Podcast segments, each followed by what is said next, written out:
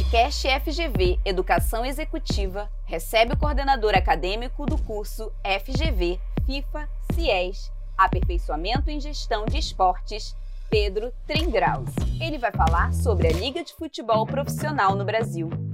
Eu sou Pedro Trengraus e o nosso podcast hoje vai falar sobre a Liga de Futebol Profissional no Brasil.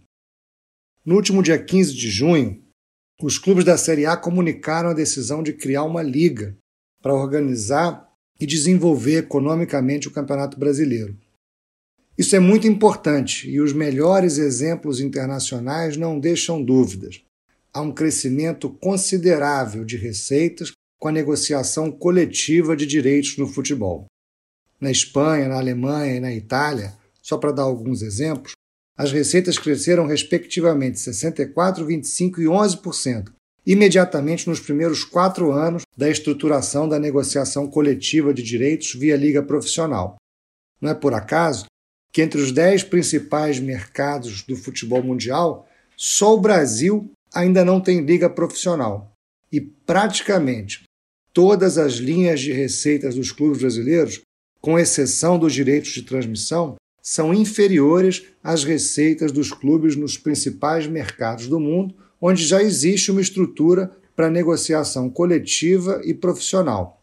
É lógico, portanto, que o Brasil deve buscar as melhores referências internacionais para construir o um modelo ideal de organização do Campeonato Brasileiro e promover uma transição responsável, gradual e segura para esse modelo ideal. Nos mercados mais desenvolvidos, por exemplo, ligas e federações nacionais compartilham atribuições, registro de jogadores, comissões disciplinares, arbitragem. Na Premier League, que é um grande exemplo para o mundo inteiro, a Federação de Futebol da Inglaterra é a única acionista permanente, porque os clubes só são membros enquanto disputam aquela competição que a Premier League organiza. Além das questões de organização esportiva do Campeonato Brasileiro, os clubes também precisam, concomitantemente, construir uma visão econômica conjunta e bem estruturada, se unindo para maximizarem os direitos comerciais que já possuem e atualmente negociam individualmente. A experiência internacional deixa muito claro que no futebol o todo vale muito mais do que a soma das partes. No Brasil, entretanto, há um desafio adicional. Grande parte dos clubes está em situação financeira muito fragilizada e com dificuldade de acesso à captação de recursos. Enquanto contratos e direitos comerciais estiverem sujeitos às penhoras, bloqueios, processos judiciais, há uma restrição objetiva para viabilizar o potencial crescimento de receitas do todo e para construir uma estrutura coletiva e segura, é fundamental tratar da situação de potencial insolvência de parte importante dos clubes. Existe então uma necessidade de sanear o sistema. Por um lado, os clubes em boa situação financeira não podem correr o risco de serem contaminados pelos clubes muito endividados. E, por outro lado, os clubes muito endividados não podem deixar passar essa oportunidade histórica de reestruturar suas finanças.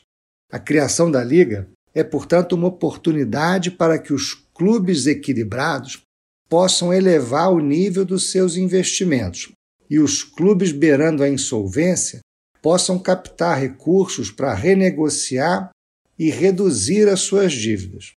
Aliás, é fundamental que os clubes estabeleçam também as condições para manter o sistema saudável daqui para frente.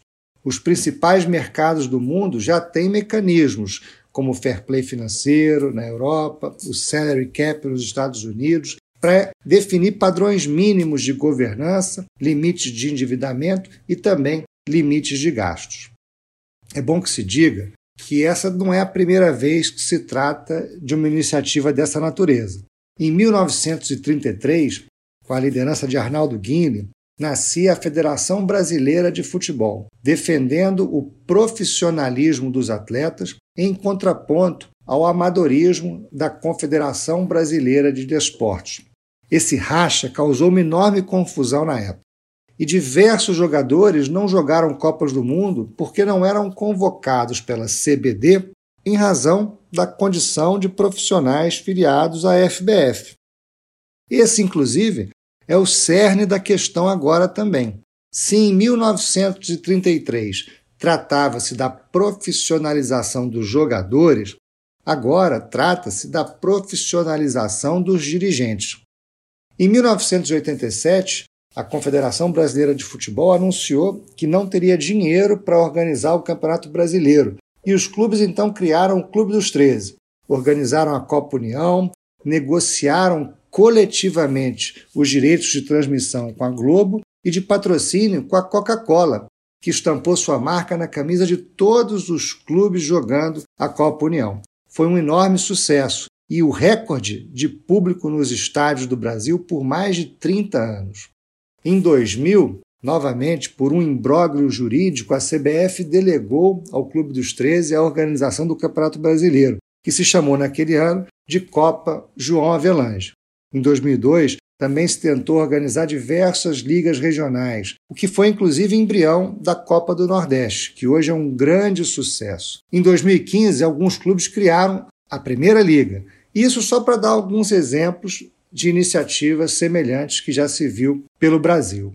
É bom que se diga que até 2002 o Campeonato Brasileiro nunca havia sido organizado dois anos seguidos com o mesmo formato. Só com a promulgação do Estatuto do Torcedor é que se conseguiu organizar um calendário minimamente estruturado para o futebol no Brasil.